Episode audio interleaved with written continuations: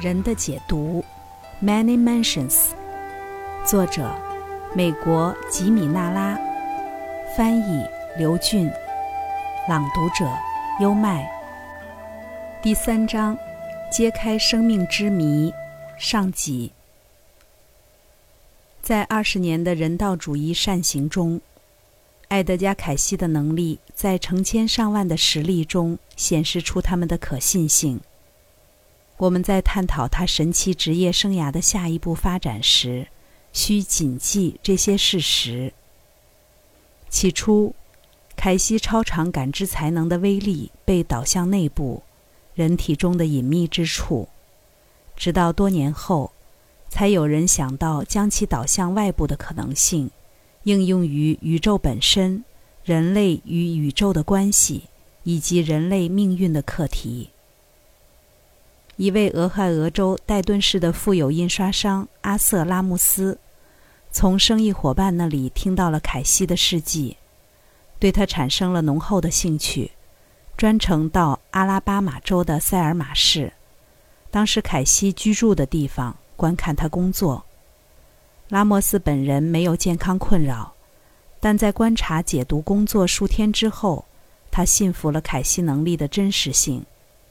作为一个见识广博、思维活跃的人，他开始想到，一个能够察觉到常人视力无法感知的现实的人，应该也能揭示比病人的肝脏机能或错综复杂的消化道更有普遍意义的难题。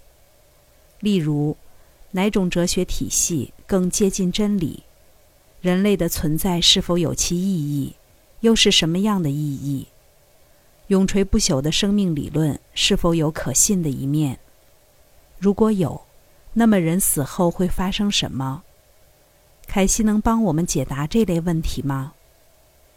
凯西自己也不清楚，他从未想过这些涉及事物根本的抽象问题。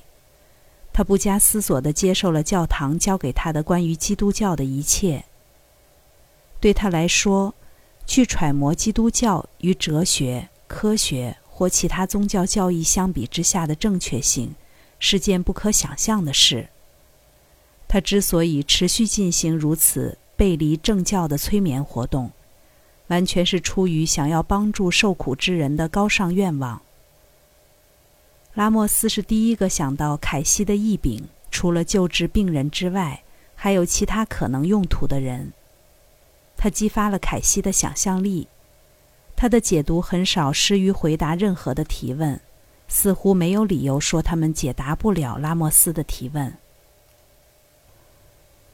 拉莫斯由于生意事务的关系，无法留在塞尔马市。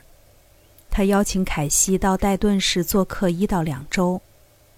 凯西觉得也许上帝有意为他开启新的为大众服务之路，同意前往。凯西内心的烦乱是不难理解的。他在严格正统的基督教氛围中长大，除了自己的宗教外，没人教过他各大教派的教义。因此，他对自己的信仰和其他信仰之间那许多精深奥妙的相似之处几乎一无所知。除了自己的那盏基督教明灯之外，一直没有机会了解燃烧在其他灯盏中的道德与精神之光。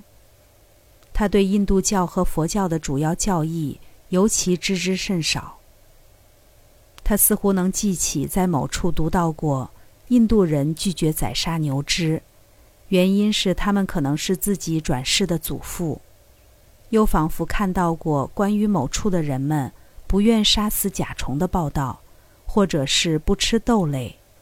因为相信他们体内可能藏有祖先的英灵，在印度和其他佛教国家，数百万受过教育的人理智地信仰此说，并以他的道德主旨指引自己的人生。灵魂就如一个演员，在每个演出夜里换上不同的戏服，扮演不同的角色，或者好比一只手。暂时戴上肉体这只手套，当它破旧之后，就从中脱出，再换上另一只。西半球的许多才智之士已经接受了这一观念，而且留有相关著述。叔本华对之深信不疑，爱默生、沃尔特·惠特曼、歌德、乔尔丹诺·布鲁诺、普罗提诺、毕达哥拉斯、柏拉图等人也在此列。凯西的反驳是：这些都好说。但置基督教于何处呢？你要尽心、尽性、尽意爱主，你的神；要爱人如己。这两条诫命是律法和先知一切道理的总纲。这朴素而意义深远的教义，哪里与生命进化框架相悖呢？这条关于爱的诫命，又岂曾与世界任何大型教派的教义冲突？佛陀曾说：“伤己之事，勿以伤人。”印度教经文上写道：“所有职责归于一句，会令自己痛苦的事情，不要加到别人头上。”而印度教和佛教都不曾在爱的律法和精神进化律法之间发生矛盾。虽然两者都强调后者多于前者，但他们认为。两者之间不存在任何冲突。凯西仍未被说服。在他十岁的时候，收到了一本《圣》。这本书令他深深着迷。从那时起，他就发愿在有生之年将这本书每年通读一遍。因此，当他终于追上耽搁的那些年月之后，就又开始每年一次，按部就班的从《创世纪》一直读到《启示录》。为什么圣？更重要的是耶，从来不曾提起呢？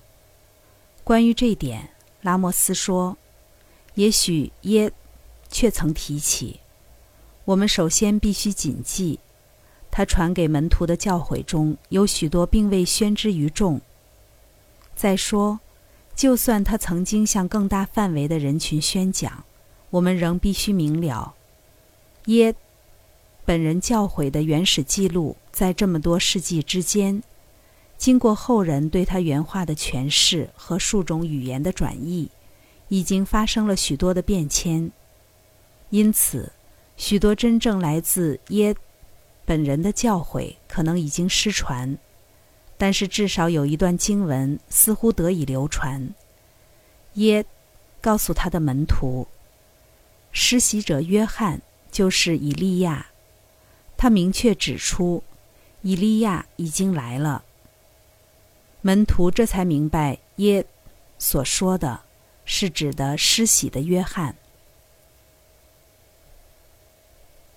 在奥利神父的早年间，殉道士尤斯丁。圣杰罗姆、亚历山大的克雷芒、普罗提诺以及其他许多人，他们生活在与真实的耶如此接近的年代，是否可能以某种方式学到了他秘传十二门徒的教诲，从最远古的时代通过秘译传统延续下来，被早期神父们掌握，并通过技术使其流传不朽？拉莫斯说：“还有一点值得注意。对凯西来说，这些回答发人深省，但他也因此而感到可怕的迷失。自从他有了这样的担心，这种迷茫就如影随形。其他的反对声音也很快在他脑海中响起。这次是从科学角度出发，例如世界人口的猛增该如何解决。”凯西全家、格拉迪斯·戴维斯、拉莫斯以及林登·索耶形成了一个讨论会，针对这些问题展开了热烈的探讨。当他们在争论中陷入僵局时，就去向解读求助。有时候解读的内容显得过于有悖常理、难以置信，他们就去公共图书馆查阅书籍。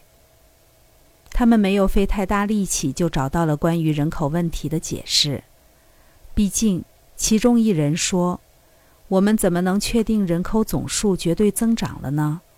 到目前为止，许多解读涉及了古埃及和亚特兰蒂斯的消失文明、柬埔寨、墨西哥、埃及以及东方国家的考古遗迹，进一步证实了在今天的荒芜之地上曾经存在着伟大的文明。在历史中的任何一个时期，都可能曾有大量的人口增长或消退，肉眼看不到的世界也可能容纳了数以百万计的灵魂。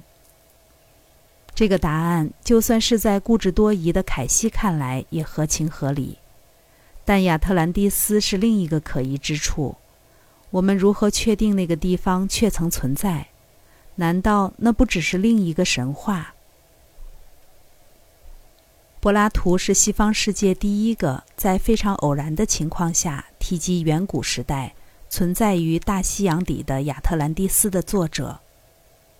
尽管今天的普通大众不把此事当真，地质学家对他的研究兴趣却已持续一段时间了。他们之中分为两派，一派予以否认，另一派则极力断言亚特兰蒂斯的存在。无论如何，关于这一主题的许多学术著作提供了大量积累的能够彼此互证的历史、文化以及地质学证据。凯西查阅了伊格内修斯·唐纳利撰写的《亚特兰蒂斯：大洪灾之前的世界》后，发现列举了精确的主线证据，感到十分的震惊。这些讨论、探查以及对历史、科学、比较宗教学、古老的秘传教诲、亚特兰蒂斯以及催眠心理学等方面书籍的探索性涉猎。很快为凯西提供了前所未有的历史文化视角。渐渐的，他开始对自己在催眠中所说的话不那么疑惧了，并且更能接受他们包含某些事实的可能性。带着热切，同时又充满批判的好奇，他开始仔细阅读、解读内容，审查他们内在和外在的正确性。他发现，首先。即使是相隔很长时间，前后也从不存在矛盾之处。例如，在为某人做出一次解读之后，可能在数月或数年后再次解读，而第二次解读总是能与第一次完全相符，并在其基础上延续，就如同在读了一半的书里夹了丝带，第二次打开就可顺理成章地接着再读。